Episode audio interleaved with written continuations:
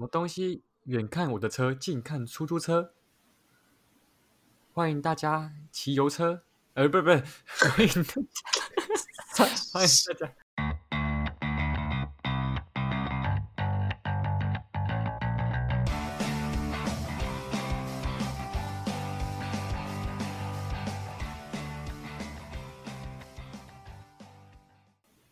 哎，杰尼龟，啊？你有骑过狗狗罗吗？没有啊。好，那我们今天到这里结束喽。哎干 干，你怎么会没骑过狗狗罗？这超多的，你没骑过？真的没有骑过啊！我是油车主义。妈，油车主义耶。OK，好了，我跟你讲，哎，你知道最近狗狗罗发生什么事吗？好像我在网络上有看到，好像是跟那个什么外送有关吧？嗯，对，没错，跟外送有关。好，就是说，哎，我不知道你有没有发现，就是因为现在就是疫情的关系，外送员变得很多，大家都不太出门嘛。那外送越来越多，那像我，我天天去信义区，我就觉得，哎，那个外送员啊，不管是 f o o Panda 或是 Uber Eats，我觉得，哎，真的超多，而且是越来越多。而且我像，譬如说我在待转的时候啊，因为待转要等嘛，他们就常常会在那边聊天，譬如说，哎，我送这一户的话，走哪里会比较快，或是说我比较喜欢送哪一栋大楼，因为可以怎样怎样怎样之类的。然后我就会想到说，哦，原来他们私底下还会这样子交换心得。然后我就觉得说，哇，超酷！就是现在外送员真的是很夯哎。那哦，重点不是这个啦，重点我是要说，哎，就是大概在四月二十一号的时候，我们狗狗罗的车主啊，收到了一封信。信里面的大意是说，哎，狗狗罗发现一些用户的行为不符合他们方案的设计。有违反合约从事商业用途的行为，那在合约上定义的商业行为是说，包括但不限于快递业、物流业、租赁业、客运载客服务，还有民宿业跟餐饮外送服务。哎，这里有两个关键词哈，就是一个是包括但不限于，另外一个就是餐饮外送服务。那他说，他们已经陆续发信通知部分用户，提醒他们说：“诶，如果你们是在从事商业用途啊，你在指定的缓冲期内跟我们联系，申请转用为商用资费的方案，GoGo 它可以减免收取你们因为违反这个绑约期间内产生的违约金。那其他用户如果想要转为商业用户啊。”请他在二零二零年的五月九号之前，透过官网联系申请转用为商用资费。那五月十号开始，如果经过举证啊，车主并没有依照方案的限制从事商业行为的话，不管你骑了多少公里，他们就会把用户强制变更为当时他们提供的商用资费。那如果你在违反，骑到宝这个方案的绑约期间啊，GoGoRo 会收取这个违约金。好，那这封信出来了，在我记得很清楚，那一天我收到信，那时候其实我没有马上点开看啊，那可是过没多久，我渐渐在 FB 啊、PTT 上面就看到，哇，好多人在讨论这件事，这个它真的是引起一个很大的论战呢。我从开始开始猎杀那些外送人员了。对对对，他们。很明显的就是要拿外送员来开刀。那他们在车主圈引起这个很大的论战啊。大家会反弹这么大，有几个原因啊？除了是这件事本身本身的呃方式让人家觉得很错愕，那还有一件事就是 GoGo 一直以来都有一些问题，让车主们都很不满意，像是售后服务很糟糕。或是说充电站不够，或是说像业务啊，我还记得很多人都说那个业务就是你在买之前都很殷勤的跟你联系，那 你买了车之后就完全不理不睬，然后你问他问什么问题都很少再回，或甚至直接不回。婚前婚后啦，追到手就把你放在旁边了啦。对对对，没错没错，这个也很多人讲哦。嗯，好，那这一次这个事件的立场大概分为两派。哎，一派是认为是说，哎，这个合约写的清清楚楚，那你自己不看清楚你就签了，代表你同意这份合约上面。你如果不支持、不认同他们的行为，你大可不签啊。那另外一派是认为是说，这狗狗其实根本上就是管太多了。我买了车，我还要被你管我怎么使用？按你自己商用商业用途的标准这么模糊，都你说了算。你这样子很难让我们继续爱惜狗狗罗。我们会觉得你这样子实在是真的是很霸道。我们会觉得你就像流氓一样，都你说了算。那我们怎么办？好，那杰尼龟，你比较支持哪一个说法？嗯，其实我大概都知道两边的想法是什么，因为他们那些外送员就是他们零碎的时间来打工，他所以他们不觉得那个行为是商用，他只是赚个外快。然后但是其实以 GoGo 的角度来看的话，这个就是很明显，就是他在合约上面有写，这就是商用的行为，因为你这种外送就是有。接触到那些商啊，所以其实我比较支持是讲合约那一派，因为他写的很清楚，你自己没有看清楚，然后虽然有点马后炮啦，但是其实你在签合约的时候，你应该看清楚你签的是哪一种的合约。那时候我在路上看到很多人用 GoGo 去送外送，我想说，嗯，啊不是很贵吗？为什么大家都骑这个？是大家都很有钱吗？后来想到，听说他有一个吃到饱方案，说哦。那还蛮聪明的，这样至少比你骑油车还要省钱。那但是后来才发现，这个东西出来之后，发现哎，原来他还有分，还有另一个是商用的方案。所以其实这些人就是就是违反那些合约。我我这个东西出来，我看到这个消息，然后我也是停红灯的时候，我很想问旁边那个说：“啊，你不怕被抓哦？” 但是我什么都不敢讲，我就算了，不关我的事，我就走。嗯，所以你认为他们其实很多用吃到饱方案去跑外送，就是在钻这个漏洞？应该也不算是钻漏洞，他们是真的本身就没有去注意到说这是商用的行为，或是他们可能没有去注意合约上面有写这个东西。他们就是我买了车，我签了这个合约，我本来他们可能知道我之后可能会去跑外送，所以他就是签吃到饱，但是他。没有去注意到说他用的东西跟商用是不一样的，应该很少会有人是故意去钻这个漏洞的，应该大部分都是大部分都是没有在看。对，好，那不过刚你讲到说合约显得很清楚，商商业行为就他讲的那些，其实这中间还有细分一项，就是说他合约刚刚我提到说他是用。诶，那个，诶，包括但不限于后面那几个项目，包括但不限于这一个用法，就让人很多人觉得这是一个很霸道的游 戏。对他觉得很霸道，对啊，就是文字游戏，就意思就是说，哎，我现在只想得到这些，那我之后如果想到其他的，我可以再自己随时补上来。所以很多人会说，那。那我今天骑狗狗去谈业务，去卖房子，我也有产生价值啊！我这样算不算商业行为？你会不会以后就合约上就跟我说，哎，包括但不限于怎样怎样怎样？还有一个是说多一个项目，就是说骑狗狗去谈合约，去卖房子。那这样的话，我不就也要被强制转用为商用的资费？那问题是我要怎么举证？你要怎么去判断？所以很多人会认为说，这个标准本身就模糊不清了。他们现在就觉得这个合约本身有很多不合理，需要再调整。好，卖卖车喽，来骑油车吧。对，哎，真的很多人在那边说，哦，还好我卖了，幸好我卖了。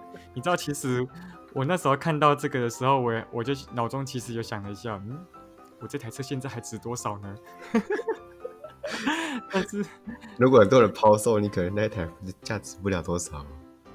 对，而且你知道我这台其实有点损伤，因为我爸有一次就是骑我的车去换电啊，就他妈他就是因为那个换电站是在有点斜坡上面，嗯，然后他的时候他就是要要回转在斜坡上，那因为他开着那个竞速模式，而且起速就很快啊，干他就直接起速就没有抓好，哇，他就倒车哎，所以我那车子其实是有损伤的哦，我那一损伤那个掉价不知道掉多少。啊，好蠢哦！骑狗狗的可以原地倒车。那我那时候那时候倒了，我看到就是我爸，我爸就是还在滚，你知道吗？在那个坡上还在滚。然后我车倒了。先救车还是先救你爸？然后我那时候，我那时候是眼睛大概一秒内，我先看了一下我的车子，第二秒内看我爸，我就在判断说，到底哪一边我要先去哪一边呢？后来我就先看到我车车子是那个，因为它那个。踏板是开着，所以它要抵住我的最大块面积的侧边，并没有直接压在地上。但是我爸还在滚，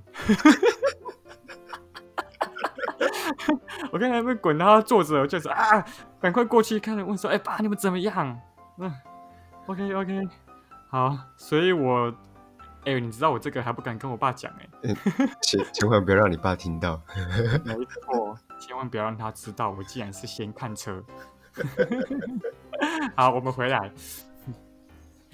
好，那你知道这件事就是大家吵了三天，大诶，大概在诶，在四月二十四的晚上，Coco 的官方发布了一个贴文，他说他们公布了他们新的措施啊，他的意思是说，他们为什么要做这件事？他们说。因为他们观察到百分之零点七的极少数的用户，他们的使用行为影响到其他百分之九十九点三用户的使用权益。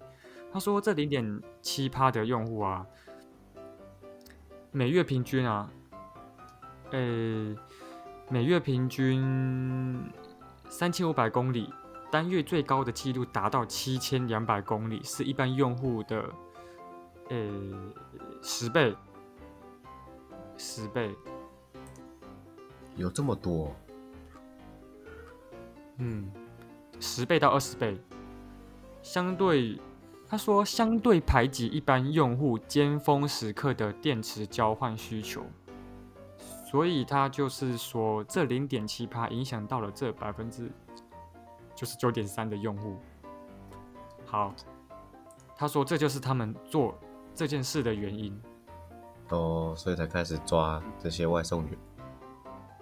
对，好，那他说，那今天他们就是做了一些调整，让不同需求用途的用户可以有更多的选择。从今天开始，不管你是商用或是自用，你都可以选择选择他目前这些公布的这些方案。那。你只要不要同时构成以下两个条件，你也可以选择或继续使用你骑到宝的方案。那这两个条件就是说，每个月的总里程，你连续两个月超过一千六百公里，且你是用于商业行为，包括快递、物流、租赁、客运载客、跟民宿、跟外送这一种，它目前定义出来的商业行为。同时达到这两个，它才会判断你是诶商业行为的用户，会强制你去用商业资费。好，现在它就是相当于把标准放宽了啦。那我觉得，你觉得它这个措施如何？我觉得还不错啊。你要两个条件都要达成，这个其实有点困难呢。你要每一个月一个月一千六百公里，然后连续两个月。然后你还要有商业的行为，这其实光是我一个月要骑一千六百公里，我都觉得很困难的。这在两个一起达成之后，我觉得他标准放的蛮宽的啦。他应该也是要顾虑到他那些客户，还有他在台湾那个电车的地位。如果他真的这么严格，然后又这么不讲理的话，其实不要说他台湾人跳槽到别的。电车啦，像哎，光阳好像有坐电车，或是其他那些电车，但有可能大部分直接跳去油车，大家就不不骑他的车，他现在还正在成长，刚起步他就倒了，这他无法承受的东西，我觉得他这个让步其实蛮蛮聪明的，也蛮体恤人民的。对，我觉得他其实就是他听进了那一些偶尔才跑外送的那些人的心声啊。因为根据他原本的合约是说，连那些偶尔跑外送的人都是要强制转用为商用资费，而且还要缴违约金。对，我就听起来很恐怖哎。可能我背个背个那个 Full Panda 或是 Uber E 的背包，我刚背起来我就要被罚钱。对，现在他那个时候他原本的就是这个意思，所以所以很多人就很慌啊。你看他车子上有那个箱子啊，他实际上他又没有他没有在送，但是别人只要拍照就可以检举他们，他们就有可能要被呃判定违约缴违约金，这是一件很可怕的事。然后你看你要卖车也不对。你要去，你做什么事都不对啊！你你不管怎么样，你都很麻烦。你要去证明你不是商业行为，你要花时间。对，没错。哇，可是而且你可能还不知道，我当时有没有到底有没有里面有没有放东西去外送，我自己也不知道。光那张照片，我自己怎么知道？对，而且你知道，我记得他公布完这个让步的方案之后，看到他那个贴文底下有一则留言，超好笑。那个人就是 PO 了。一张他车子的照片，然后他后座的箱子，他就去用了，他就去买那个纸板，然后把他整个四个箱子给包起来，包在里面。他就是要躲避那个检举，你知道吗？他就是怕被怕被自己检举判定违约啊，他就把它这样封起来。他的留言就是说：“妈的，还我九十三块。”真的是真的是觉得真的是很搞笑。对，好，那我自己也认为啊，这个是一个相当大的一个让步，算是很有诚意的让步啊。因为我认为大多数的人其实真的都是坚持跑外送，他现在把范围缩小，就是要去抓那些他的专职就是外送，然后他又是使用非商业的资费去从事这个商业行为，他的目标就缩得更小。嗯，他这样子的话，抓的人比较少，啊，然后放的人会比较多，会比较好一点，大家会对这些公司会比较多一点信任感跟好的印象。对，就是让人家知道说，哦，他们其实还是能沟通的这个样子。对啊。好，那我们，最后我们大概为这整件事就是下个结论好了。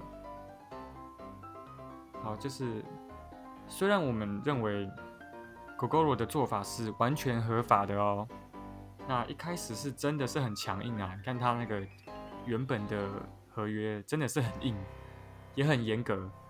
那他后来也这三天之内，他也，诶，应该是看的各种的评论啊，然后也应该是开了很多会议，那他们也是主动的让步。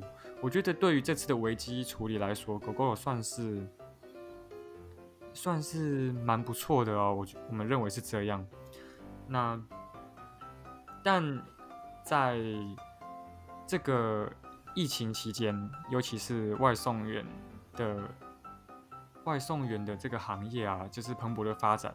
他们这个时候去大举动做这件事，我觉得是，嗯，我觉得是很两败俱伤的一件事啊。他们一定也因为这件事，哎。对他们的企业形象是有伤害，然后那，但他们也要回去自己思考一下，说他们在合约的设计上面还需要再调整，尤其是商用的资费。那另外一个方面就是想跟大家说啊，你他妈签任何合约之前，拜托你看清楚好吗？哎呦，杰尼哥，我问你，你在那个时候在签？手机费用、手机资费的合约的时候，你有看吗？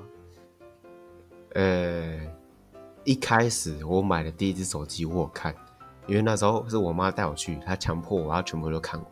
但是呢，我也是把眼睛扫过而已，谁看得懂啊？那个字这么小，然后字又这么多，而且还比小说还要无聊，谁会看那个字？哎，你妈还会强迫你看完？我爸妈也没怎么看呢，我自己也没什么看，我就哦签签签。而且我跟你讲。包括我在买狗狗的那个时候，我老我真的直接老实讲啊，我一行都没看呐、这 我连他第一条的那个霸王条款我都没有看到。大部分人都不会看，就是他把字放到那个很大很大，应该也是没什么会看，就是哦有几页，好好好，签名在哪里？我在对这里签就好了。没错，所以这这真的其实也是一个很糟糕的习惯啊。但是我其实现在不会了，因为另一方面也是因为自从，诶、这边顺便诶、推播一下，就是之前我有录了一期那个百货专柜设柜的那一期，从那一次事件之后，我现在不管签任何合约，我都会很仔细的去看它，因为很有可能你你少做这个行为，你之后损失的会是非常的大。对，所以我觉得这个行为是很重要的。好，那最后我想要问杰尼龟一个问题：啊，油车、电车，你觉得哪一个比较好？我觉得油车、电车只要能骑的都是好车。靠背，你中共我干！